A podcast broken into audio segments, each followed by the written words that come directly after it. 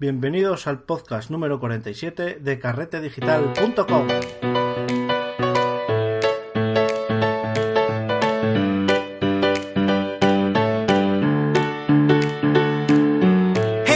Bienvenidos al podcast donde hablamos de la fotografía y del mundo digital. Hoy, como veis, acompañados de una voz que ya os debe de sonar. Bienvenido, Jesús.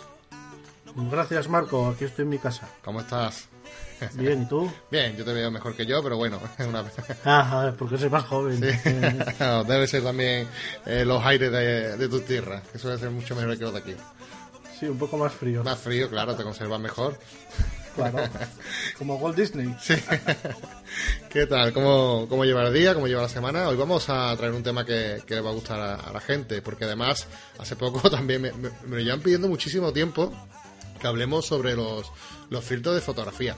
Lo que pasa es que es un tema que, bueno, me, gusta, siempre he querido hacer con otra persona también el podcast porque tengo una visión particular sobre este tema y también, bueno, pues que comparen, conozcan y que, bueno, vean diferentes opiniones sobre aspectos porque es un, es un tema también que hay bastantes eh, opiniones, ¿verdad? Sí, es un tema que, bueno, como todo, como los coches, como todo. Hay varias marcas, pues cada uno tiene sus gustos y, y cada uno se amolda a lo que hay. Muy bien. Bueno, pero antes de empezar, vamos a recordaros los cursos de carretedigital.com, que tenemos cursos eh, para todos vuestros gustos, ¿vale? Para que empecéis con la fotografía profesional. Eh, echadle un vistazo porque seguro que os va a gustar. Y también tenemos contenido premium, eh, un valor de casi ya 300 y pico de euros, que vais a tener todo acceso por un pago de 70 euros. Así que nada, eh, comenzamos con los filtros. ¿Por dónde quieres empezar, compañero? Pues, pues nada, primero, primero saber qué objetivos vas a utilizar para ponerles filtros, porque no es que todos valgan, todos valen, pero eh, resulta que, claro, hay unos tipos de adaptadores que se llaman portafiltros, que depende de cada objetivo, pues tienes que irte a una marca a otra o a un tipo a otro. Vale, entonces vamos a intentar poner un poquito de orden porque el mundo de los filtros es un poquito lioso, ¿vale? Y lo digo porque... Eh, por ejemplo, eh, tenemos varios tipos de, de formas de, de, poner un filtro a un objetivo, que podríamos hacerlo de forma, por así decirlo, de rosca, redonda, eh, que es el típico filtro que conocemos, porque muchos de ustedes ya tenéis incluso un filtro que es, eh, no hace absolutamente nada, que es el filtro UV, que es para proteger la, la cámara de un golpe, que ya sabéis que soy súper enemigo de este tipo de filtros. He visto más cámaras rotas por estos tipos de filtros que, que sin ella. Así que este tipo de, de, filtros de rosca son muy conocidos, pero también, y seguramente son los que, por los que tanto nos preguntáis, es porque queréis que os hablemos de los filtros, eh, de los filtros estos cuadrados, de los filtros eh, portátiles, pero que no son de rosca, sino que tenemos que añadirlo a nuestra cámara o sujetarlos a través de un portafiltro. Bueno, pues aquí hay una variedad gigante hay muchas opciones, hay muchas marcas y vamos a intentar poner en orden todo esto. Eh, pero a mí me gustaría antes empezar un poquito por el tema de empezar Jesús por el tema de los filtros, que hemos dicho que básicamente hay dos tipos de filtros, los redondos o los filtros rectangulares. Eh, ¿Tú cuál tienes? ¿Qué usas? Si quieres vamos a empezar por lo que tenemos nosotros y después vamos describiendo por qué no hemos, dicho, eh, hemos decantado por esto y cuéntame. Pues mira, yo, yo tengo, pues, de, de, lo que has dicho de casi todo, porque como soy un maniático de todo esto de la fotografía y llevo mucho tiempo, pues acabas acumulando como diógenes de todo, ¿no? Eh, lo primero, eh, darte cuenta que tu objetivo cuando enfoca, que no se mueva la parte de delante que gire. Eso me he encontrado mucha gente con, con un 1855, el típico portapapeles de Canon, que ahora no sé si gira, me parece que no, pero el, el, la versión 1 y la versión 2, según enfocaba, giraba por delante. Entonces tú ponías ahí el portafiltros, tal, con un filtro y según enfocabas, aquello giraba y no había manera de... Se volvía loco, ¿no? El tema. Yo tengo filtros V, porque me los vendieron en su día, esos que te gustan a ti tanto, que yo sí les encuentro una utilidad, que es que yo, con, como sabes, hago fotos de boxeo y en el boxeo estás muy cerca de, los boxeadores cuando se están ahí zurrando y te salta de todo. Entonces, una de las cosas más difíciles de quitar de un objetivo, aparte de la sangre, es el sudor. Entonces, yo ahí sí utilizo un, un, un filtro UV para proteger la lente de delante, más que nada para que no se me meta sudor entre la hendidura de la lente y el objetivo, que eso es una cosa difícil. y para esas cosas, pues mira, no te hace tampoco mucho, mucho mal. Eh, filtros redondos, sí, tengo, tengo un filtro redondo, un ND400 de la marca Oya para hacer largas exposiciones. Es, para mí es lo mejor porque es un filtro de cristal cristal, está lo más pegado al objetivo posible. Eh, tiene que ser de una buena marca, porque claro, de esto hay como las patadas. los tienes de 30 euros, los tienes de 60 euros, los tienes de 100 euros yo siempre prefiero comprarme uno bueno que no dos malos. No, además, eh, Jesús, esto es un tema importante. ¿eh? Esto sí que vamos a, o queremos tratarlo bien aquí, porque eh, en otras cosas, a lo mejor la marca, por ejemplo, ya hemos visto que hay productos de China que cumplen perfectamente expectativas que podríamos tener una cualquier aficionado con respecto al tema de la fotografía. Pero tenemos que decir que en el tema de los filtros la marca es muy, muy, muy importante, ¿vale? Muy, eh, importante, sí. Sí, sí, porque además, eh, daros cuenta que lo que estamos haciendo realmente es poner eh, un cristal, un obstáculo, ¿vale? Entre eh, lo que queremos fotografiar y nuestra lente, que es la que recoge la fotografía. Entonces vamos a poner un elemento más que va a molestar o que va a estar ahí eh, de intermedio entre la fotografía que quieres hacer y tu, y tu cámara. Con lo cual, este elemento debe ser de la máxima calidad posible si no queremos estropear la foto, porque cada cosa que vayamos añadiendo a nuestro objetivo va a ir en decremento de la calidad de nuestra fotografía. Esto es importante comentarlo porque, eh, claro, si ponemos filtros de mala calidad, por ejemplo, hay filtros chinos, eh, muchísimos en eBay, que te pueden costar uno o dos euros, que, bueno, yo ojo, ahora vamos a dar, comentar también, porque no significa que no lo tengáis que comprar, ¿vale? Sino que eh, si lo compráis, sabéis, que sepáis qué es lo que estáis renunciando, ¿no? Que es la calidad de vuestras imágenes, que van a hacer que vuestras imágenes os salgan tintadas en un color eh, lila o, un poquito más caliente, dependiendo de, de cuál y cómo por eso cada, cada fabricante eh, puede que dé una dominante diferente a la fotografía, pero bueno, tampoco es algo grave porque puedes corregir después en, en postproducción en Photoshop, pero también eh, te va a quitar nitidez y un montón de cositas que vamos a ir pendiendo al final, que nuestra fotografía se va a ir eh, empeorando poco a poco. Así que, ¿es importante la marca? Yo diría que, sí, es un producto que, en el que merece la pena invertir dinero. No estoy diciendo que no compréis eh, productos de estos de China. De hecho, incluso yo creo que lo recomendaría antes de comprar un producto y gastaros un dineral. Porque, claro, cuando hablamos de marcas Jesús, hablamos de también unos precios que rondan entre los 200 y los 300 euros el juego completo de filtros y portafiltros, ¿no? Sí, sí, bueno. Mira, ha habido marcas chinas que han empezado así con un producto mediocre, han ido evolucionando y ahora tienen un producto bueno.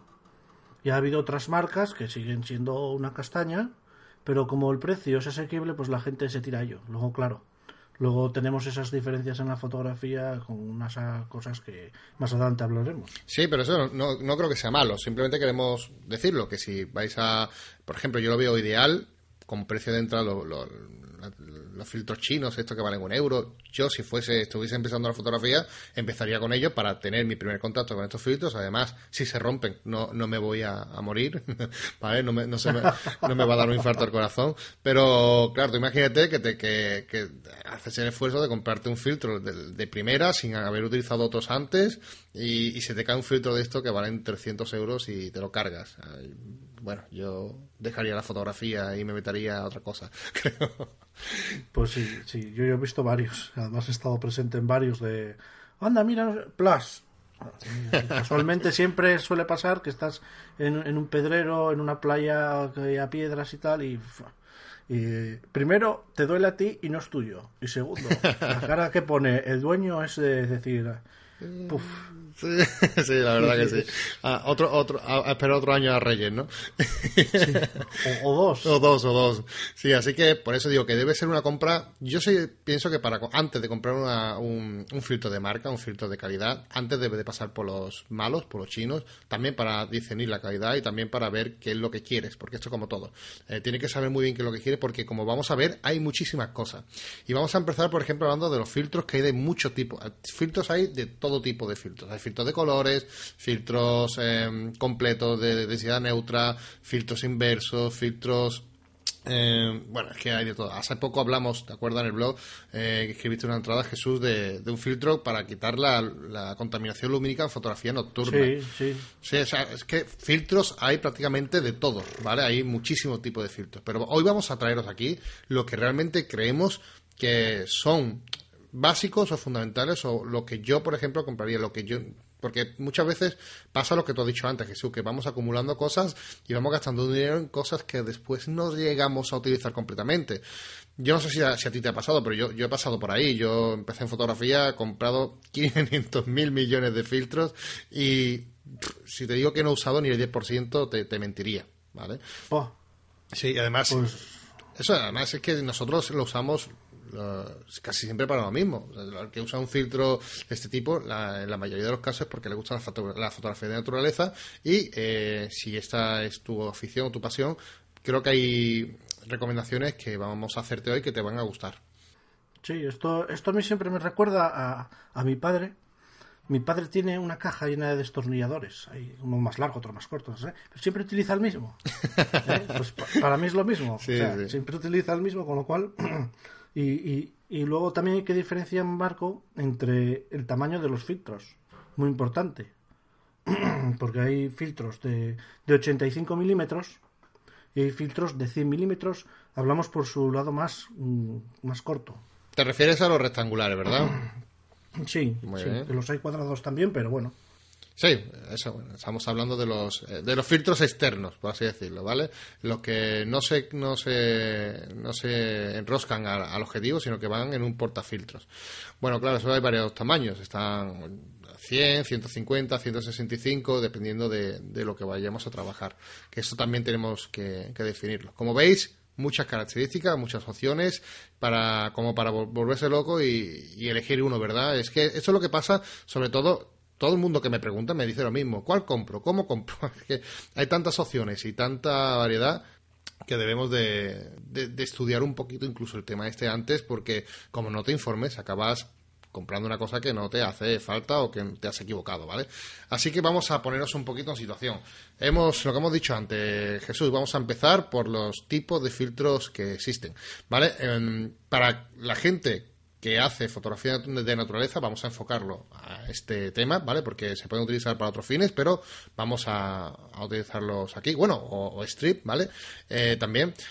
Mm, vamos a hablar de filtros, por ejemplo, que para mí uno que, que es fundamental, que es el filtro polarizador. ¿Este filtro tú tienes alguno o tienes...? Tengo tres. tres que yo sepa. Vale, pues eh, aprovechamos el podcast para anunciar que se venden dos. ¿Cuál de ellos tienes? Pues mira, tengo un...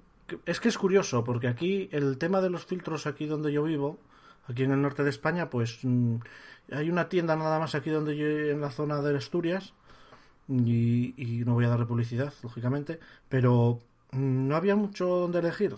Entonces, siempre te vendían el UV y el polarizador. Y el polarizador, pues, la marca BW era lo que más había allí de prestigio, ¿no? Sí. Entonces, tenías, los tenías más baratos de estos Zeus y de marcas que dices, hostia, esta marca. Pero, pero yo me compré un BW. ¿Qué pasa? Según vas cambiando el equipo, te vas dando cuenta de que el diámetro va cambiando también.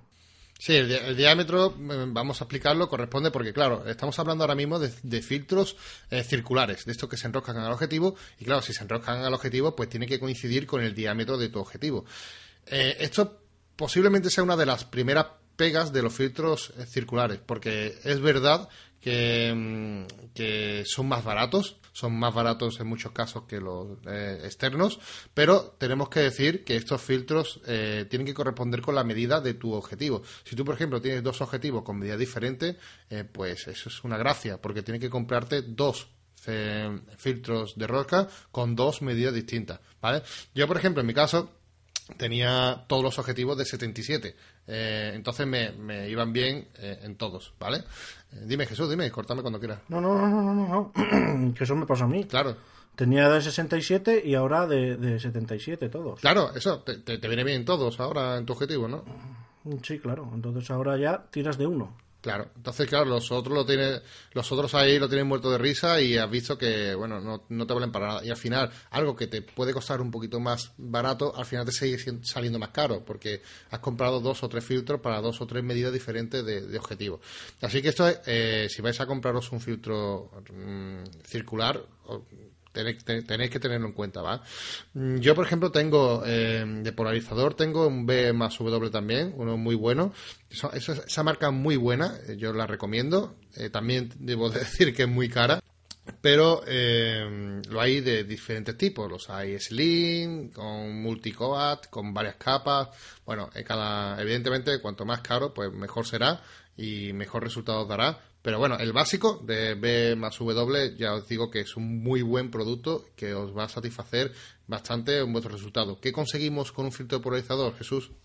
Pues mira, con un filtro polarizador lo que conseguimos es, por ejemplo, en el agua quitar esos reflejos que nos da la luz y, y, por ejemplo darle fuerza para por ejemplo en la zona de Castilla y es donde más lo noto porque como aquí casi siempre está nublado chico pues le das un poco de fuerza a las nubes aquí pero poco más. Pero en Castilla sí ese color azul del cielo lo potencias muchísimo más. Sí bueno en general todos los colores se, se potencian un pelín vale o sea con un filtro polarizador vamos a tener colores un poco más vivos y como bien dice Jesús los reflejos se van. eh, los reflejos eh, casi se eliminan por completo, es increíble.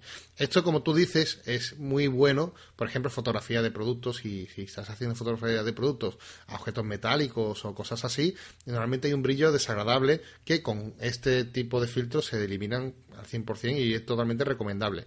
Pero en fotografía de naturaleza, que es lo que vamos a hablaros hoy, esto, por ejemplo, tiene una funcionalidad muy interesante que es la que ha dicho Jesús, que es cuando está fotografiando, por ejemplo, un pequeño riachuelo o en el cerca del mar, del agua, es que eliminas, el, consigues eliminar el brillo eh, de la luz y puedes convertir el agua en transparente y ver, conseguir ver las rocas del fondo y tener una eh, mayor calidad tu fotografía porque vas a sacar elementos de interés eh, que es mucho más bonito sacar el fondo marino, por ejemplo, que el brillo del sol en el agua, que suele ser feo. Sí, sí, aparte, voy, eh, voy a, decir una cosa que es que mm, los milímetros del, de lo que es el polarizador, pues a la hora de comprarlo suele ser equivalente a un euro. O sea, multiplicas cada milímetro de diámetro por un euro es lo que te va a costar el filtro. Más o menos. No sé si te habrás dado cuenta tú, Marco. No, no, no me, no me, no, me había percatado en ese. Entonces, ¿qué dice? ¿Que vale un euro más por cada milímetro? Sí, sí, que tú, un milímetro, un euro. Si son de 67, te va a costar como mínimo 67. Ah, bueno. Si es de 77, como mínimo 77. Ah, pues tenemos ahí una la referencia del truco del euro de Jesús para que sepáis un poquito. Eh, está bien, está muy bien porque para que se haga la gente la idea del precio que puede rondar un tipo de, polarizador. Este en concreto, que tengo yo aquí, el B más W de polarizador, este me costó a mí cerca de unos 150 euros. Era, fue un poquito más caro, ¿vale? Pues sí, porque es multicoat de esto, MRC, fino, slim y un montón de cosas, porque tenía, claro, porque esto es una cosa que vamos a comentar. Eh, como os he dicho, los filtros se pueden utilizar directamente enroscados en el objetivo, ¿no? Claro, pero hay objetivos, por ejemplo, que yo lo usaba en un gran angular. En un gran angular ya sabemos que que es posible que haya eh, filtros que nos viñeteen y nos creen como una sombra alrededor de la fotografía o incluso que el propio eh, metal del, aro salga de nuestra fotografía porque puede ser que sea tan angular que el propio cacharro se esté entrando dentro de, de tu fotografía, ¿vale? Por eso lo venden slim, valen un pelín más caro, pero si vais a utilizarlo, por ejemplo, eh, en, un zoom, bueno, pues no, no, no, os hace falta. Pero si vais a utilizarlo en, un objetivo que sea gran angular, sí que es recomendable, si lo vais a comprar de rosca, que miréis si tenéis modelos slim que son más finitos y evitan que, se viñete la, la imagen. Sí, luego, luego Marco, hay que tener también en cuenta estos filtros que venden ahora, que son también los NDs que también son para enroscar, que te dicen de, de cuatro pasos a mil. Ah, ¿Esos los conoces? Sí, he tenido una súper mala experiencia. Yo también, por eso te lo comento.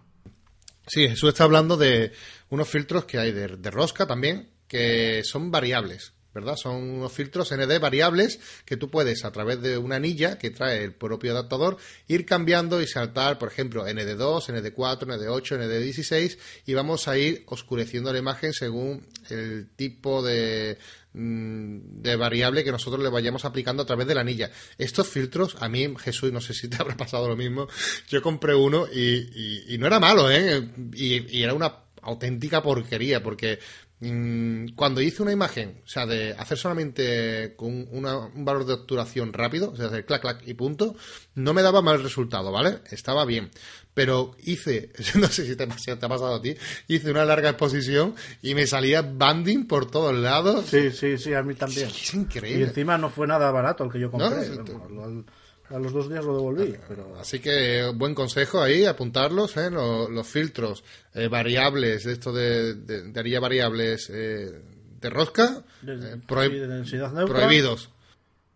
Sí, además lo comento porque es que ahora te pones a buscar en Amazon, por ejemplo, y hay muchísimos de este tipo. Claro. O sea, Sí, sí, sí, pero es lo que te digo, porque si haces una fotografía de, rápida, de, una actuación rápida, no, no hay problema, ¿vale? Porque están pensados yo creo que más para strip o cosas así. Pero claro, ¿qué sentido tiene un ND variable que tú lo que quieres hacer, una exposición larga? Porque para eso te compras un filtro de densidad neutra, que ahora hablaremos de ello, pero tú te compras un de esos para variar la, la, cantidad de luz de exposición y no puedes utilizarlo bien. O sea, no, es una... No, o sea, es un error. No, compré, no comprarlos, intentar evitarlo porque, como veis, Aquí ya hay, en, un solo podcast tenemos a dos, a dos personas que ya han tirado el dinero en ese, en ese cacharro, ¿vale? Así que para nada recomendable. Si vais a comprarlo de rosca, que es una buena compra, digo, porque los filtros polarizadores de rosca a mí me, me gustan, y pero hacerlos, eso, sin que sean fijos, de una densidad concreta, eh, si lo vais a hacer, por ejemplo, en ED también, pero si vais a hacer un polarizador, comprarlo de, rosca y que no sean variables, por favor. No, no, no caigáis en la tentación de, anda, me compro uno, tengo cuatro. No, eso no vale para nada.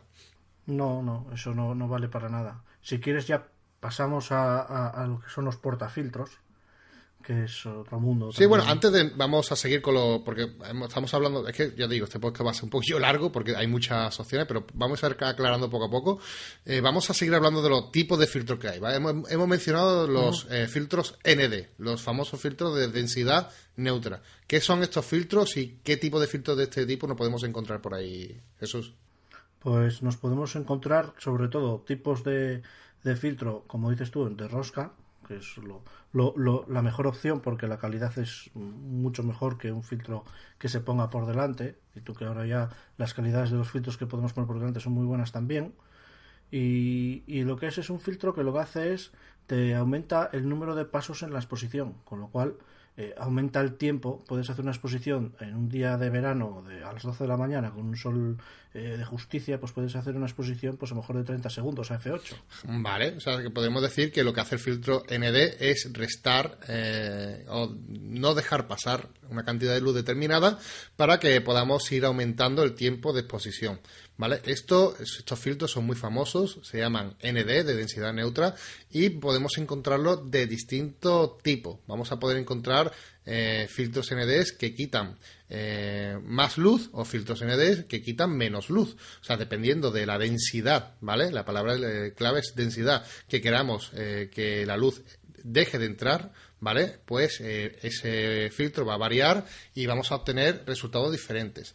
Para haceros una idea, eh, los filtros ND eh, podemos encontrarlos de dos tipos diferentes, ¿vale? Vamos a poder encontrar, bueno, de, varios, no solamente de dos, pero mm, lo más normal es que nos encontremos un, ND completo, que son esos filtros donde de principio a fin tienen la, la misma densidad y va a restar la misma cantidad de luz por todos lados, ¿vale? Ese tipo de filtros son mis favoritos, ahora os diré por qué. Y esto, pues con esto lo que vamos a conseguir es que elimine eh, la cantidad que nosotros, dependiendo del tipo de filtro, de la, de la densidad del filtro, la cantidad de luz que, que, nos permita quitar, pues en toda nuestra imagen eh, al unísono, o sea, sin, eh, sin diferenciación, al 100% de nuestra imagen. Estos, los NDs completos, son los que yo más recomiendo de todos, son los que yo tengo y los otros que vamos a hablar ahora, que son los filtros degradados, que ya muchos de ustedes lo conoceréis también porque lo hay de incluso de colores, de grado de colores, que a mí particularmente no me gustan mucho, pero los filtros degradados, eh, por ejemplo, ND se utiliza mucho en fotografía de naturaleza y a mí no me gustan nada. Por eso quería hablar contigo, Jesús, si tú lo utilizas en tu fotografía o... Si son imágenes eh, con agua en el mar o tal, sí. Pero si no, no tiene sentido. Vale, ¿por qué estamos diciendo esto? Bueno, los filtros degradados son estos filtros que no sé si lo habréis visto alguna vez, pero que, por así decirlo, son de degradado fácil de entender, que comienza desde el negro hasta el transparente, o sea, del 100% de oscuridad al 0%, eh, haciendo un degradado durante todo el recorrido del filtro. Este filtro degradado es el que se suele usar, por ejemplo, en fotografías de paisajes, donde vamos a, a compensar, por así decirlo, la luz de forma manual con este filtro, añadiéndolo a nuestro, a nuestro objetivo y lo que conseguimos con este tipo de filtros eh, degradados es que el cielo, ya sabéis que cuando hacemos una fotografía de paisaje tenemos dos fuentes de luz distintas. Por un lado tenemos la luz del sol directa y por otro lado la luz rebotada, que es la, la que emite el suelo o por el terreno donde se refleja la luz del sol. ¿Vale? Nunca, en fotografía de paisaje, casi nunca esas dos luces concuerdan, porque claro, es evidente que el sol siempre va a ser una luz principal y va a ser mucho más fuerte.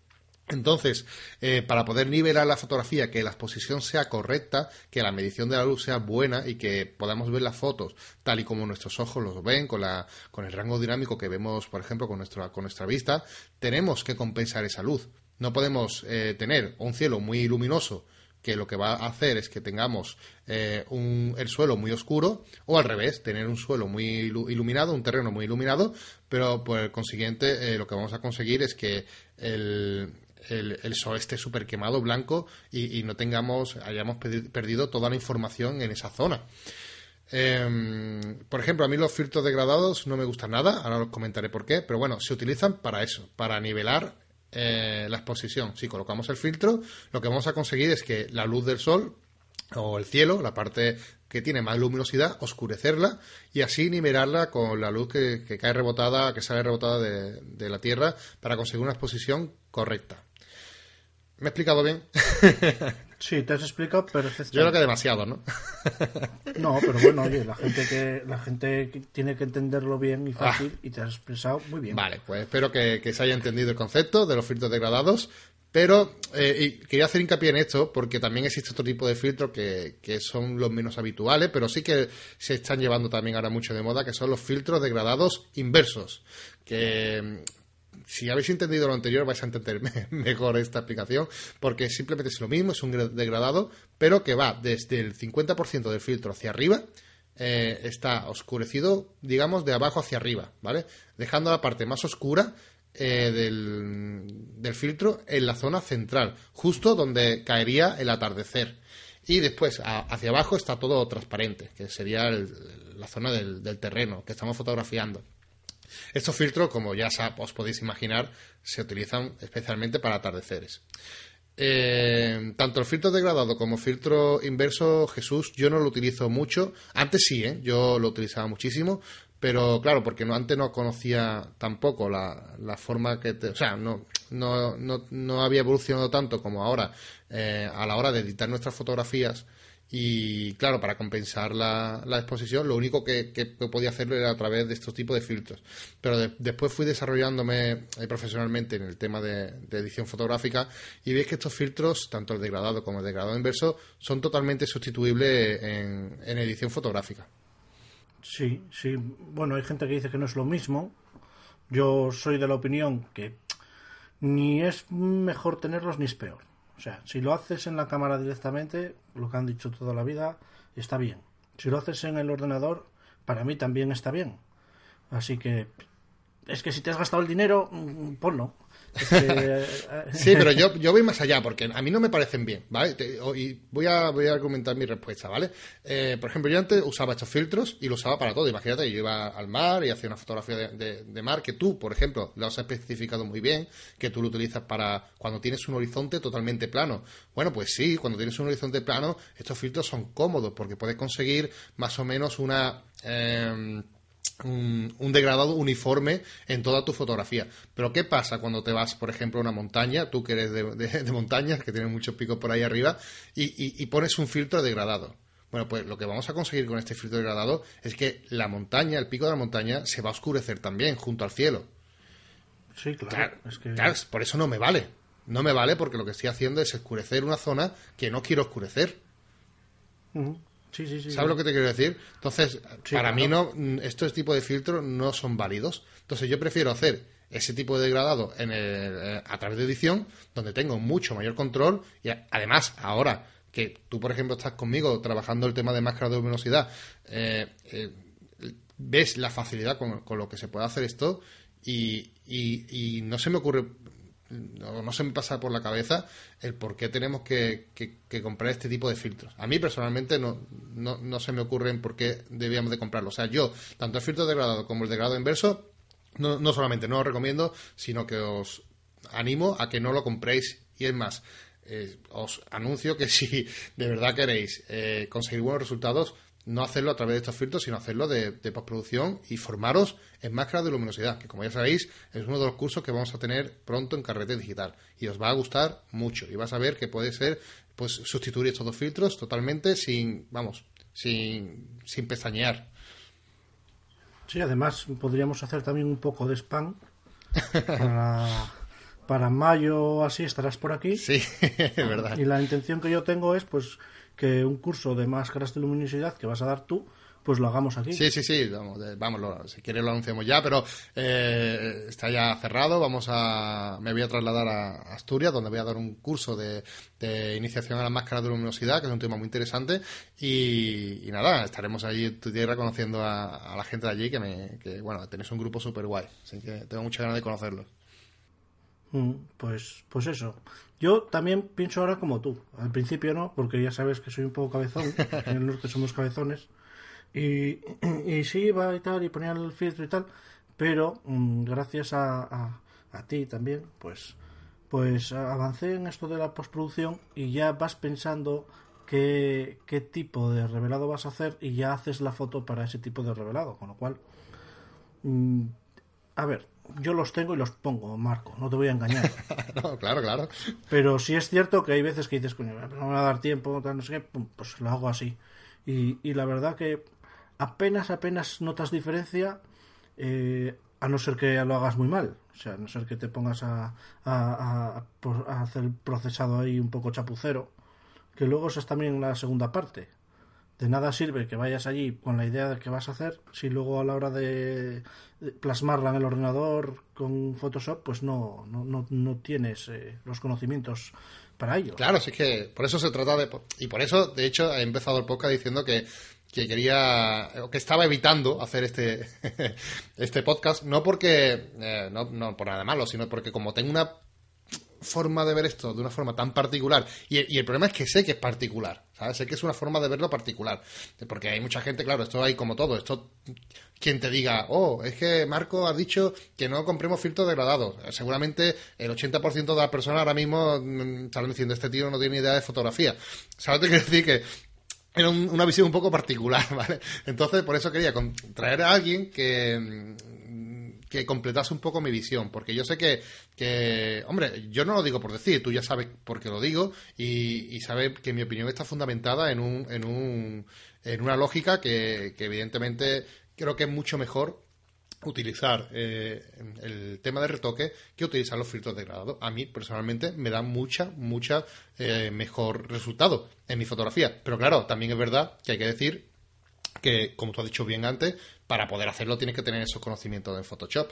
Pero yo prefiero invertir el dinero en un eh, en cursos donde me enseñen a hacer este tipo de, de, de retoques, a gastarme el dinero en filtros degradados que siempre me van a dar los mismos resultados y que no me van a gustar, que yo ya sé que no me van a gustar. Pues sí, sí.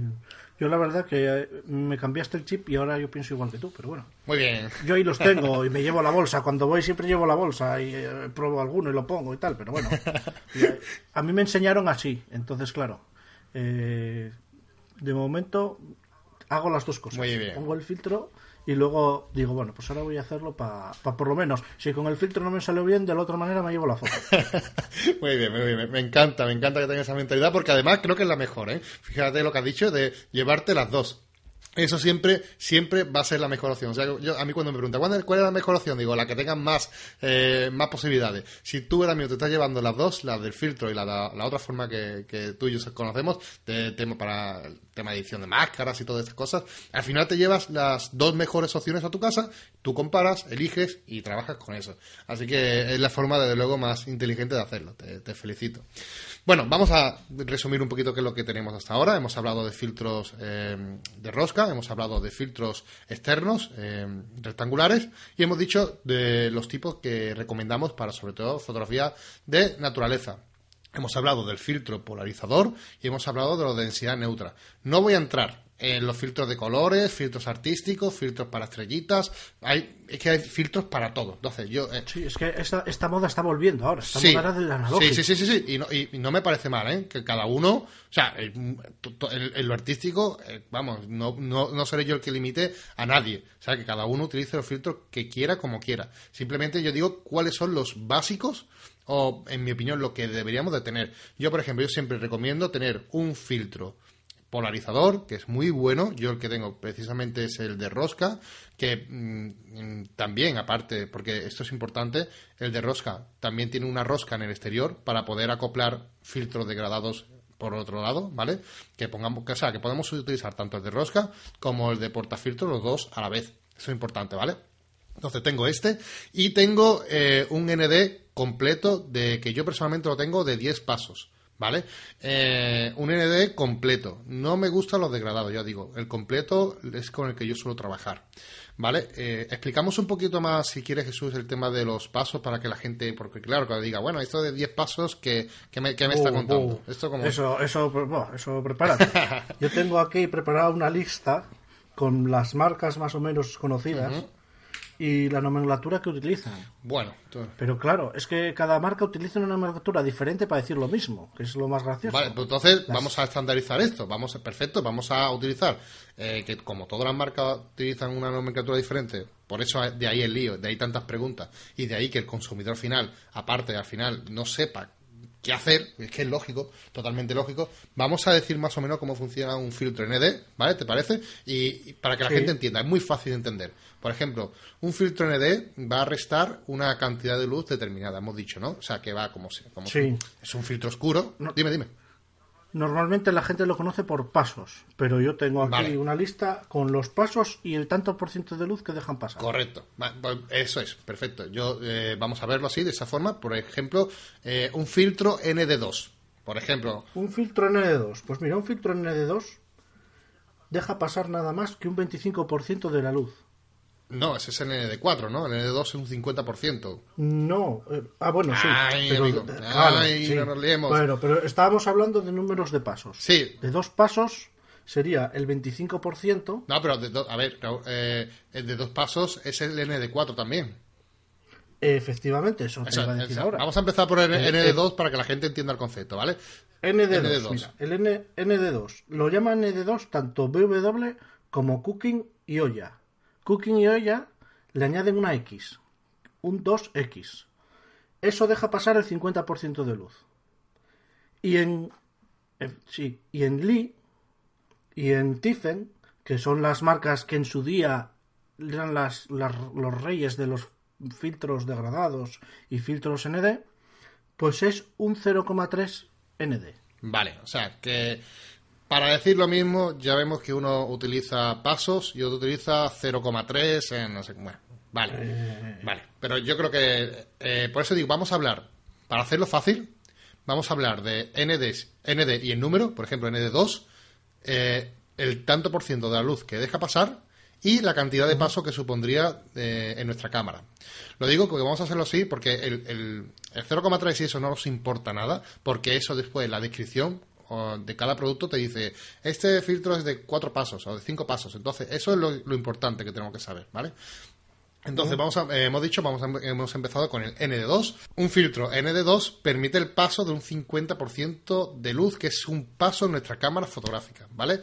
Y, por ejemplo, si hacemos una fotografía donde vamos a tardar, imagínate para hablar en números redondos, y fácil, un segundo, y ponemos un N2 delante, vamos a, tener que disparar a una velocidad de Dos segundos. Dos segundos, correcto. Lo que vamos a hacer es duplicar el, el tiempo de exposición con un filtro ND2.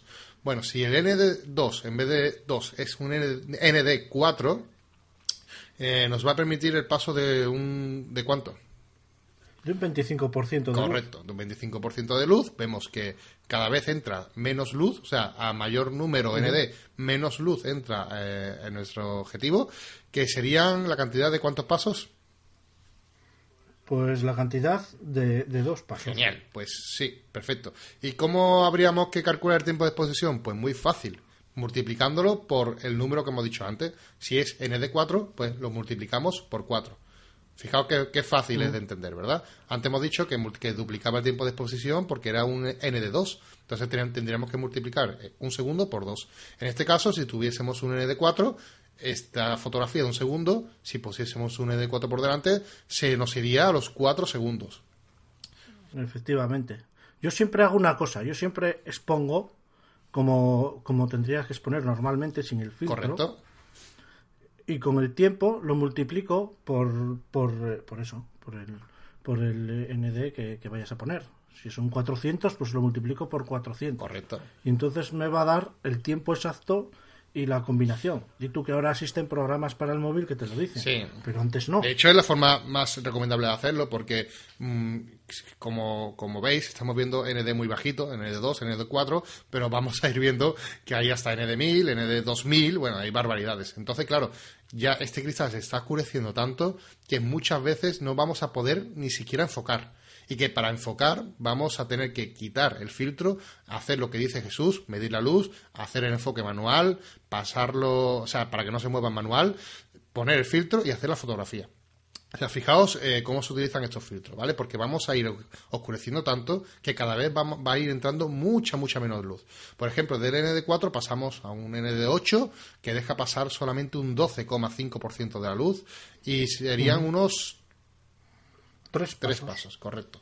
Y eso multiplicaría pues por 8 el tiempo de exposición y así consecutivamente. Podríamos decir, hablar de ND16, ND32, hay una lista enorme, ¿vale? Y por ejemplo, uno de mis filtros favoritos, que es el que tengo yo, que es el ND1000, eh, que es un filtro que es el, es el filtro de 10 pasos, por así decirlo.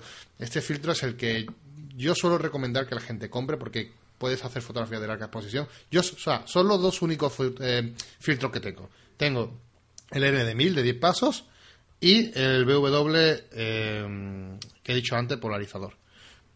Con esos dos filtros, yo no necesito más para hacer fotografías de naturaleza. Yo, personalmente.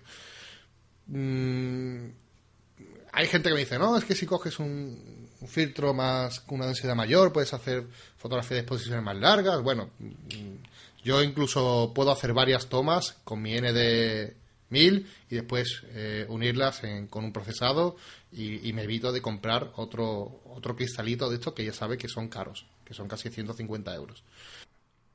Aparte, Marco, también depende de dónde vivas. Claro, claro. Tú tú donde vives ahí os sobra sol. Y, aquí nos falta, con lo cual... Sí, nos vamos a tener que, vamos a tener que quedar en la mitad. ¿eh? Sí, sí, sí, sí. Madre mía. Aquí un día de sol, pues sí, los hay, pero, pero aquí hay más días nublados que de sol. Entonces, si te pones con un filtro súper de pues eso ahora que los hay de, de, cuatro pasos y medio por ahí que he visto por ahí eh, lo pones pues igual te hace una exposición de, de, 8 minutos o 9 y dices, Uf, qué barbaridad. Ajá, pues eh, la verdad que sí. Yo, por ejemplo, el, eh, en estos filtros que estamos hablando, yo, aunque solamente recomiendo estos dos, o sea, porque yo son los que yo uso y creo que son los que me viene bien a la fotografía que yo hago, por eso digo que son muy personal. Eh, sí que podéis usar y probar de todos. Y siempre os digo eso, si, que probéis todo. O sea, si, si tenéis en China, lo como hemos hablado, filtros de un euro, para empezar, probadlos, usarlos. Pero sí que os digo que este material, como ya hemos dicho de un principio, es un material caro. Sí, porque lo bueno es caro. Es que hay que diferenciar también que hay filtros de resina, hay filtros de cristal y hay filtros de policarbonato, me parece, ahora también. Sí, Entonces, eh, claro, todo esto va a variar, de la, calidad, va a repercutir la calidad de nuestra fotografía y va a ser que sea mejor. Pero claro, es lo que tú dices. Esto es, hacer filtros caros, hay que saber muy bien qué compramos, porque no podemos volvernos locos y comprar filtros de 100, 200 euros eh, y si después no lo vamos a usar, ¿vale? Entonces, mi recomendación, probar los chinos, probar los baratos, probar eh, cómo, qué os gusta la fotografía, cuál es vuestro estilo, qué es lo que podéis usar y eh, aprender a la misma vez en retoque digital porque os va a hacer que os ahorréis mucho dinero en tema de filtros, ¿vale? Eso también es muy importante, ¿vale? Pues, por ejemplo, una buena formación en, en edición digital os va a ahorrar mucha pasta en esto, ¿vale? Es fundamental. Entonces, mm, ¿lo ideal es dejarlo y no, y no, utilizarlo nunca? No, hay cosas que no se pueden hacer sin ellos. Así que yo recomiendo tenerlo, pero claro, hay otras cosas que nos vamos a que podemos hacer en retoque digital y nos vamos a ahorrar un dinero importante. Pues así siempre digo que el término medio está la virtud y en este caso no es diferente. Aquí yo creo que una, en un equilibrio entre los dos es correcto. Podemos hablar de marcas hasta agotarnos, hay millones. Eh, a mí, vamos, podríamos decir las más famosas, como ha dicho, que es Lee, eh, Hightech, Haida, eh, Polaroid, no sé. Lucroid también. Cooking, Lucroid, bueno, Lucroid, además, eh, me, me, gustaría hacer una mención especial a Lucroid porque es, ya sabes que es un producto nacional de aquí de España y todo lo que sea mm, español me, me gusta. Así que mm, desde aquí, bueno, echadle un vistazo porque también es una empresa española y bueno, hay que, hay que potenciar lo nuestro, ¿vale? Eh, también, bueno, sin entrar en marcas, ¿vale? Porque marcas hay para todos los gustos. Está ProGrey, también es una muy buena. Eh, sí, y ahora, y ahora mismo hay una que, que le está pegando fuerte en internet que se llama... Ah, no, eh, hemos hablado de los Nisi tampoco. Zomei. Es una marca que, que, por 20 euros tienes un filtro degradado de cuatro pasos. La, la, calidad va a ser... Mm, pero bueno. Bueno, pero pues, si quiere alguien empezar con eso, es una buena opción, ¿no? Sí, sí, sí, sí. Bueno, todos los filtros, también que no es una cosa que no hemos comentado, casi, bueno, todos los filtros eh, te afectan un poquito al color de la imagen, ¿vale? Eh, tienden a, a tener una, una tendencia de color hacia el lila, la mayoría de ellos, y, y es algo que, que, en algunos, dependiendo de la marca, este es un problema más grande y hay otros que, que el tema de la dominante lo trata mucho mejor, ¿vale? Por ejemplo, eh, tú me recomendaste hace poco que mirase la, la, ¿te acuerdas Jesús? La comparativa que había entre la, entre el AIDA de 10 pasos y el Big, el, Big Stopper de Lee, que es súper mega famoso. Y, madre mía, la diferencia que había con la dominante de color entre uno y otro. de precio? Sí, de, precio y de color. O sea, el Lee, el Big Stopper de Lee, que es el, el más caro, eh, bueno, uno de los más caros que, y más bueno, con, más fama. ¿Cuánto costaba ese, ese, pues ese no sé si costaba 180, 180 euros o algo así. Y el AIDA costaba 110. El AIDA 100, 100. Sí, 100, 110. Y la dominante era mucho mejor y tenía un acabado muy profesional también, ¿no? Sí, sí, de cristal los dos y tal, pero pero estos de AIDA se han puesto las, las pilas y, y están dándole fuerte, la verdad. Sí, así que bueno, es una es una eh, un cristal bastante recomendable, ¿vale? Eh, antes de seguir con el tema de, marcas, porque ya os digo que en el, si queréis, en el post del programa os vamos a dejar las principales marcas.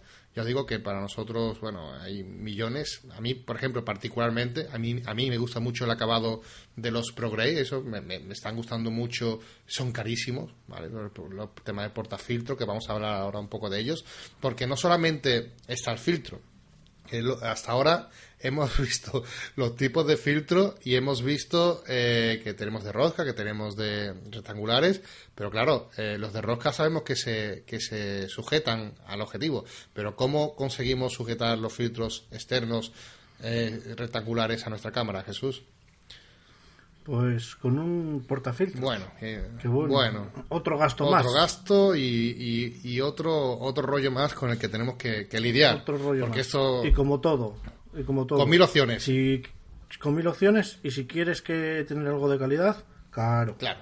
entonces, eh, volvemos a lo mismo. O sea, tenemos eh, por un lado los filtros que ya sabemos que son caros y ahora qué vamos a hacer? ¿Vamos a montarlo en un portafiltro que vale 4 mm, euros de China que a saber cómo, si nos va a rayar incluso el filtro? Pues no, evidentemente. Te tienes que gastar un dinero en un portafiltros de calidad, que también ronda los 150 200 euros. Como veis, no es nada barato, por eso es una compra que siempre digo que debéis de saber muy bien qué es lo que estáis comprando. Los, portafiltros, básicamente, eh, es un, como es un rail, bueno, son básicamente, es una pieza de, normalmente de plástico o de metal, normalmente están construidas en plástico, incluso las, buenas, ¿eh? incluso las caras, que para mí es algo que que, coño, mm, me, llama la atención porque te estás gastando una pasta en un producto caro y después te ves que la construcción tampoco... Sí que notas que el plástico es mejor y que la calidad es mejor. Pero, por ejemplo, mm, no sé hasta qué punto hace falta gastarse tanto dinero en un, en un portafiltro de plástico, ¿no? Por, por, ejemplo, veo marcas que a mí me gustan mucho en este aspecto, en el tema de portafiltros. Hay marcas que me encantan. Por ejemplo, Nisi. Tú tienes Nisi, ¿no, Jesús? Yo tengo Nishi. Nishi es metálico. Cuéntanos tú, cuéntanos tú, Pues mira, con Nishi pues me costó 150 euros. Y la sorpresa que venía dentro un, polarizador que te viene en el conjunto. Entonces dices, ahora ya tengo tres. Ahora quiero tantos, lo hablábamos antes. Qué bueno. Pero lo bueno que tiene es que el polarizador va puesto por fuera. Muy bien. Y lleva una ruedita que tú lo puedes mover. Y lo que me llama la atención es que, lo que hablábamos antes, los polarizadores son un cristal que gira encima de otro que hacen como forma de rejilla, aunque no lo veas. Y este es un cristal solo, no tiene no, no tiene otro que gire por encima. Y, y, está justo delante de la lente y tú con una ruedecita que tiene por fuera el portafiltros lo giras. Muy bien. Y eh, me ha dicho que el portafiltro es metálico. La calidad es muy buena, ¿verdad? Esta marca, muy buena, esta marca trabaja muy bien. Sí, me gusta mucho. Es de los que más me gusta. ProGray y esta son a mí ProGray incluso me gusta un poquito más, ¿eh? tiene unos acabados brutales, ¿vale? Brutales. Y para mí es yo le doy importancia a esto, ¿eh? Yo no sé los demás, hay mucha gente que porque claro, cuando hablamos de portafiltros caros de otras marcas, imagínate, Lucroid, Lee, eh, mm, Aida también tiene otros muy baratos y bueno, son caros, pero dentro de lo caro barato, pero son de plástico, son de plástico. Como digo, ojo, plástico bueno, ¿vale? También hay que decirlo. No estamos hablando del plástico malo de los chinos de 4 euros. Es que hay que diferenciarlo. Pero sí que digo que es caro y que para ya que estoy comprando un producto caro, personalmente me gusta me gusta que el acabado sea bueno, en metálico. Es mi opinión personal, ¿eh? A mí me gustan así, aunque hay de todos los gustos. También después hay portafiltros que traen cosas que otros no traen. Por ejemplo, Lucroy creo que es de los primeros, de los primeros que tienen viseras, eh, con viseras, que bueno, es un, es una, un añadido más que si lo queremos o lo necesitamos con viseras para evitar eh, luces parásitas, eh, pues bueno, es una opción ahí que, que también mm, está, ¿vale? los portafiltros se componen de dos piezas, básicamente, ¿vale? Todo portafiltro se compone de, de, dos piezas. Bueno, o tres, ¿no? Depende, sí, depende, de, la, marca. Pero bueno, básicamente es una, es una anilla adaptadora, lo primero. Una anilla adaptadora que básicamente es un aro donde vamos a enroscar a nuestro objetivo, donde eh, vamos a poder colocar después el portarraíl, que dispone de tres raíles o dos, dependiendo, o más, bueno, dependiendo de la marca. Normalmente traen tres como máximo y es porque como estos portafiltros normalmente se colocan en objetivos angulares, eh, si lo pones muchos raíles vas a viñetear en el objetivo, ¿vale? Entonces no, no se suele poner más de tres nunca y eh, em, como digo, se, se, ajusta automáticamente al. Eh, hace anclaje con la anilla adaptadora. La anilla adaptadora tiene es otro rollo, porque cada es lo que hemos dicho antes, que le pasa lo mismo que los filtros eh, de, rosca, que tiene su medida, cada, cada objetivo tiene que tener una medida distinta, ¿vale? Esto es un rollo porque si tenemos objetivos con distintos diámetros, pues vamos a tener que comprar una anilla por cada eh, objetivo. Pero claro, siempre va a salir mucho más barato, porque la anilla es barata, siempre va a salir mucho más barato que comprar un filtro de rosca, ¿vale? Bueno, eso de que es barata, barata. bueno, ah. eso es como los W, debe inventarlo el mismo. Sí, bueno, ahí también. Como todo depende del precio, la calidad y de dónde lo estás comprando. Por ejemplo, efectivamente. yo me acuerdo cuando empecé con, los filtros, mi primera compra fue unos filtros eh, Cooking, ¿vale? Y, y, lo compré por lo compré por, por internet, por eBay. Y, y fue una buena experiencia porque me gustaron mucho.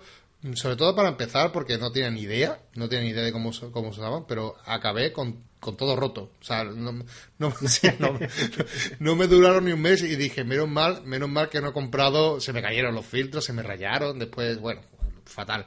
Y, y menos mal que, que me, alegro mucho de haber comprado esos filtros primero, porque si llego a tener los de los que tengo ahora y me lo hubiese cargado, bueno, hubiese sido terrible. Pues sí, pero bueno, yo también tuve esos, los Cooking, los Z Pro. Sí. Que vienen con un portafiltros de plástico. Y mi experiencia es que me daban unos, como dices tú, unos lilas, unos magentas que metía Jo, sí, Cooking tiene mucho, una dominante muy, muy fuerte, pero muy fuerte. Pero bueno, también hay que decir que son muy baratos. También. Eh, sí, y, antes era lo que había. ¿eh? Sí, ya te digo que cuando yo empecé con esto de hacer fotos y tal, ir atardeceres y amaneceres y tal, pues tampoco había mucho donde elegir, por lo menos aquí donde yo vivo. Sí, no es una, no es una marca mala, o sea, Cooking es una muy buena marca para empezar si queréis, yo la recomiendo porque tiene filtros baratos y, buena calidad con respecto a calidad-precio, mm, buena, una calidad de precio buena. Bueno, pues seguimos con los portafiltros como estábamos. Eh, hemos dicho que, dispone de varios elementos, entre ella eh, la anilla, que ya sabéis que tiene que cambiar según el diámetro de vuestro eh, objetivo, y el portafiltro, que normalmente suele ser de plástico, como digo, que es donde se encarrila los filtros que vayamos a comprar. Estos portafiltros lo hay de diferentes tamaños. Lo hay de 80, de 100 milímetros, de 150 milímetros, de 165 milímetros.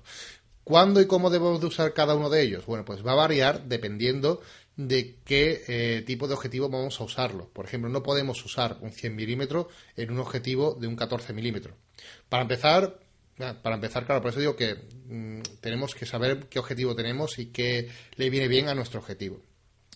Si disponemos de grandes angulares, yo siempre recomiendo mínimo un 150 milímetros, de ahí para arriba. ¿Vale? Y dependiendo ya del gran angular que sea, por ejemplo, los, los, el 14 mm de Nikon o el 14-24 de Nikon, que son objetivos que no se le pueden poner filtros, porque no se le pueden poner filtros de rosca, ojo, de, de, rosca, porque tiene la, parte de, la lente está exterior está abombada, por lo cual no la lente sale del, eh, del se sale del objetivo literalmente, no se le puede eh, anclar ningún objetivo de rosca. Entonces, eh, hay sistemas especiales para este tipo de objetivos especiales. O sea, que dependiendo de qué objetivos tengáis, incluso no pondréis montar los portafiltros normales, sino que en vez de esa anilla, eh, lo que se crea es una, una goma que se sujeta por, por fuera del objetivo, que es donde va enganchada el portafiltro. Así que dependiendo incluso de vuestro objetivo, pues tendré incluso portafiltros especiales diseñados exclusivamente para ese objetivo. Como por ejemplo me pasa a mí con el 14 milímetros de, Nikon. Yo no tengo un portafiltro de rosca, sino que tengo uno adaptado especialmente a este objetivo. Y aunque puede sonar muy molón, la palabra adaptado significa caro. claro, claro, efectivamente. Eso es como lo del polarizador. Cuanto más milímetros, más a pagar. Sí, pues es exactamente igual. Así que, bueno, si tenéis, si tenéis eh, angulares a, los que podáis montar eh, filtros eh, con, con, rosca, que es muy cómodo, mucho más cómodo que, que el mío, yo creo que una medida buena sería los 150 milímetros. Ojo, 150 milímetros si no es muy angular. Y además, incluso diría si solamente estáis utilizando filtros de completos, de ND completos, ¿vale? Porque si estáis utilizando filtros ND degradados, a lo mejor 150 os va a resultar un pelín justos porque a la hora de poder mover el filtro hacia arriba o hacia abajo, a veces no te deja mucha holgura, ¿vale? Entonces, de 150 mínimo. Y si os ponéis muy tiquismiquis porque tenéis un angular muy, muy angular, 165 es, es muy recomendable, ¿vale? Mm, también muy caro. Sí, porque están pensados, es lo que hemos dicho, los 165, ya os digo que casi todos están eh, enfocados a objetivos grandes angulares que están diseñados además para esos, para adaptarse a ese tipo de objetivos. Yo, mira, yo para hacer fotos por la noche y tal, tengo un Sanjang el 1428 y cuando lo compré en la tienda me regalaron el portafiltros y dije, ostras, Sí, sí, sí, sí, qué detalle, ¿no? No, además, mira, eso es... bien, que lo, bien, que lo, bien que lo comenta, pero bueno, sigue, sigue. ¿Por qué, por qué ese detalle? ¿A qué viene ese detalle? cuando dije, hostia, pues bueno, ya que tengo el portafiltros para este objetivo, voy a mirar algún filtro por ahí. y, joder, poco más tengo que ir al banco a pedir una hipoteca. la verdad que sí. La, eh, pero bueno, me, me, me, me, hace mucha gracia, porque, por ejemplo, el, estás hablando de, un portafiltros para un objetivo en concreto, que es el Sanyan 14 milímetros, ¿no? Pero es que, ojo, que es que es buenísimo. ¿Sabes cuánto cuesta comprarlo? Bueno, fíjate lo que tú dices. el portafiltro lo regalaban. Una cosa que a lo mejor en otra marca te va a costar casi 200 euros. Ellos, los chinos, te lo regalan. Pero es que encima es buena calidad y, eh, bueno, calidad-precio insuperable porque te ha costado gratis, ¿no? Pero que es buena calidad, quiero decir, y que lo mejor de todo es que si tú lo buscas por internet para ver cuánto cuesta, te cuesta 20 euros. Sí, por ahí, 20. Sí, 20 euros un portafiltro especial para ese objetivo. O sea, es que los chinos esos son increíbles. Pero bueno, es verdad que, un, portafiltro diseñado para un objetivo no es barato. Eso es, eso solamente, como digo yo, la excepción que, Claro, pero esto es como fabrican y fabrican... Eh, Falcon me parece que es la marca que fabrican también, fabrican con diferentes marcas, pues la producen ahí portafiltros a doquier y entonces, claro, ah. Te lo regalan. Sí, pues así que, que nada. Eh, en cuanto. Yo creo que hemos hecho un repaso bueno a todo. Mm, siempre quedará algo, porque siempre. Sí, siempre quedará algo. Sí. De todas formas, si queda dudas pendientes sobre este tema, también invitamos a, la gente a que nos pregunte. Si tienen alguna pregunta de relacionada con los filtros que no hayamos comentado o queréis algún filtro en concreto, de alguna marca en concreto, bueno, pues nos podéis preguntar. Eh, como ya digo, marcas hay millones, ya es cuestión de gusto. Esto ya es cuestión de gusto. Tenemos, además, hay millones de comparativas por internet. Si queréis comparar, bueno, tampoco os fijéis mucho en eso porque eh, a mí me consta que hay gente que por conseguir una simple prenda de la marca, pues eh, se venden el alma al diablo. Claro, intentar. Es, que ha tocado también un tema. sí, ha tocado un tema clave porque también ya sabéis que hay muchas marcas que, que regalan sus productos a, fotógrafos para que prueben eh, sus productos y hagan una review. Y, claro, normalmente las valoraciones siempre van a ser positivas porque te han hecho un regalo, te han dado un material para que tú lo pruebes y por siempre, siempre vas a ser positivo y, vas a ser eh, simpático con, esa persona que te ha dado ese producto. pero que aparte es lógico, ¿no? De entender, ¿no? Pero claro, por eso he dicho y te, he comentado, te he especificado que hay muchas comparaciones por internet. Porque no, claro. No es lo mismo ver y leer una review de un producto que normalmente puede estar influenciada, ¿vale? por la marca, que es totalmente lógico, comprensible. Yo, cada uno eh, lo hace como quiere, como puede y como puede, y además creo que es una muy buena.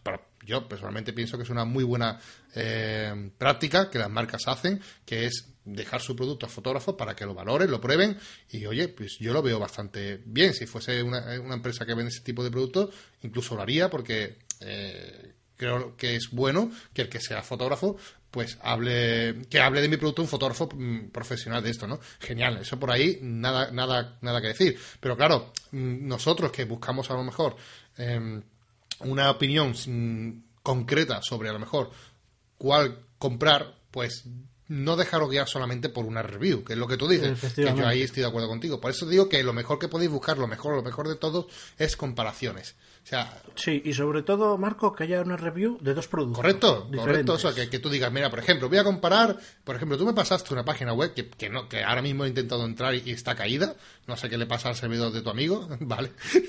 no, sé, no sé qué le pasa. ¿Cómo se, cómo se llamaba el chaval? Rafa Irusta, es, un, fotógrafo del País. Vale, pues Rafa Irusta, ahí tenéis la página de, él, podéis echarle un vistazo porque tiene una comparativa, que además una comparativa muy buena que hizo, del Big Stopper, de, la marca Lee, que era uno de los más buenos y caro conocidos, famoso, con el filtro AIDA. O sea, increíble. Y, y, y el AIDA se lo llevaba de calle. Eh, el, sí, por eso. Claro, el AIDA, que es más barato, se llevaba de calle al Big Stopper de la marca Lee, que podéis encontrar 200.000 reviews positivas de él diciendo que es el mejor del mundo. Bueno, pues en la página web de este chico eh, tenéis la comparativa, ¿vale? La dejaré en la nota del programa la página web también, eh, pero ya digo que no creo que tiene problemas con el servidor este chaval, porque no Sí, sí, intenta, las dos o tres veces que he intentado entrar está, está, está caída, ¿vale? Pero bueno, os lo dejo por si la, repone en la página web, que veáis esta review porque merece la pena. Es una, es una pedazo de, comparativa que se marcó Rafael y a mí me gustó mucho y me ayudó. Me ayudó a decidirme por, por este filtro AIDA. Entonces, siempre que tengáis pendiente o mm, tengáis en mente comprar un, un filtro, recomiendo antes que eh, hagáis una comparativa. ¿Vale? Para mí, Marco Antonio, indispensable polarizador y ND de 10, pasos como mínimo, ¿vale? Para mí, eso es mi, mi kit básico y es el que tengo y el que no voy a subir a otro de momento no tengo pensamiento de irme a, comprar nada más y yo con eso tengo cubiertas mis necesidades como fotógrafo de naturaleza cada uno pues tendrá la suya y tú qué cuáles son tus consejos Jesús pues yo pues prácticamente lo mismo y si puedes jugar con los filtros estos de los chinos o este que he dicho yo eh, que venden ahora en Amazon por 20 euros y tal, pues oye, eh, inténtalo también, yo no sé, yo a mí me gusta mucho la marca iTech, no tengo nada con ellos, ojalá, pero pero me gusta mucho por el detalle que tienen las esquinas recortadas, no tiene la esquina matada en esquina, sino tiene un recorte que en el caso de que se te caigan no se te rompen tan fácilmente. Sí, es un son pequeños detalles, por ejemplo, la marca Lee también es verdad que trae un un, borde de plástico que se agradece, por ejemplo, en, el, en, los, en, los, filtros, porque hace que, que, esté un poquito más protegido este cristal que, te estás comprando, que al fin y al cabo es un dinero. Por eso digo que eh, hagáis comparativas y que, que veáis comparativas y veáis cuál os decidáis por uno que, que a usted os guste. Mm, yo no, no, recomiendo ninguna marca en concreto, en concreto, porque eso cada uno tiene su gusto eh, específico. A mí me ha ido muy bien AIDA, pero que igual que la AIDA te puede ir otro muy bien el, el, el Lee o el otro también que es muy famoso, el Firecrest de Hightech, que son muy, muy, muy famosos y tienen muy muchas reviews por ahí por todos lados posiblemente sea uno de los mejores. No sé, eh, eh, echad un vistazo, comparad y antes de hacer la compra, eh, mm, que la decisión sea vuestra, que es lo que sí me gustaría haceros hincapié. Que, que no sea influenciada por solamente una review, sino que veáis varios comentarios, varias reviews y em, sepáis muy bien dónde invertís un dinero que, para nada barato. Sí, y, y si lo hacéis en Amazon, siempre tenéis la opción de devolverlo si no estáis satisfechos eso es un hándicap. Sí, es, verdad. En Amazon, ya sabéis somos fan absolutos de, de, Amazon y con un simple clic de ratón puedes enviar el producto de vuelta y si no te ha gustado.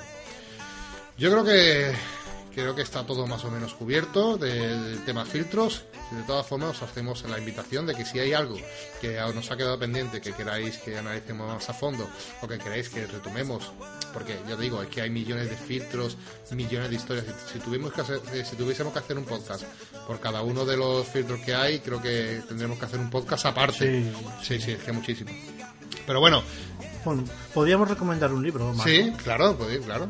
Sí, el, segundo libro de Benito Ruiz, José Benito Ruiz. Sí. Ese, ese toca muy bien el tema de los filtros y por lo menos es un dinero que vas a invertir en, cultura fotográfica, no vas a invertir en un filtro que se te cae se te rompe. Joder, pues tengo, la verdad que tengo muchas ganas de entrevistarlo. Eh, me pondré en contacto con él dentro de poco porque me gustaría que viniese al podcast a ver si, si, acepta la invitación porque José Benito es sería un placer tenerlo por aquí, es muy, muy, conocido y también tiene una, manera de ver la fotografía muy interesante que hay que conocer. Así que nada, eh, yo creo que está todo guay. Gracias por acompañarme, Jesús, este día de hoy. Muchas gracias. A ti, hombre, ya sabes que estoy en mi casa, porque así es, y tú estás en la mía. al revés igual. Muchas gracias por compartir siempre esta experiencia conmigo. Ya sabes que me encanta eh, grabar podcast eh, acompañado. Eh, me gusta poner otra voz también para que la gente no se canse tanto de mí. Y a ustedes que estáis escuchando, si os ha gustado, ya sabéis, en iTunes, votad 5 estrellitas y dejad un buen comentario para que os hagáis un poquito más felices. Muchas gracias por estar con nosotros y nos vemos en el próximo podcast.